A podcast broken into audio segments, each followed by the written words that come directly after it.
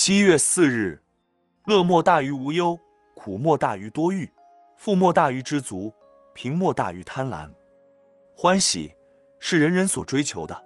世界上最宝贵的东西，不是金钱，也不是名位，而是欢喜。一个人如果有了才是名位，可是生活过得不欢喜，人生也没有什么意义。因此，有人以安贫乐道为欢喜，有人以无事自在为欢喜。有人以平安是福为欢喜，有人以知足常乐为欢喜。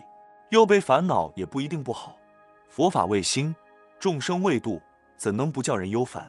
国事纷扰，人心不静，才是真正的忧烦。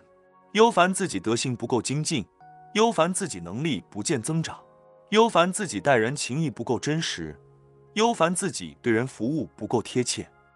因此，忧烦其实也是仁者之心。能够忧道不忧贫，就是仁人之心的体现。岳阳楼记云：“不以物喜，不以己悲。居庙堂之高，则忧其民；处江湖之远，则忧其君。”人固然不可以把欢喜建筑在别人的痛苦之上，更不应只为自己一人一事而欢喜，而应以天下苍生为念。即使是一个小老百姓，也应该以一家人的温饱、平安、和谐而欢喜。应以一社区的邻居之团结、互助、友爱而欢喜；应以跟随的老板、主管、长官之顺利、得到利益而欢喜。总之，要以他人的欢喜为欢喜，则数尽道矣。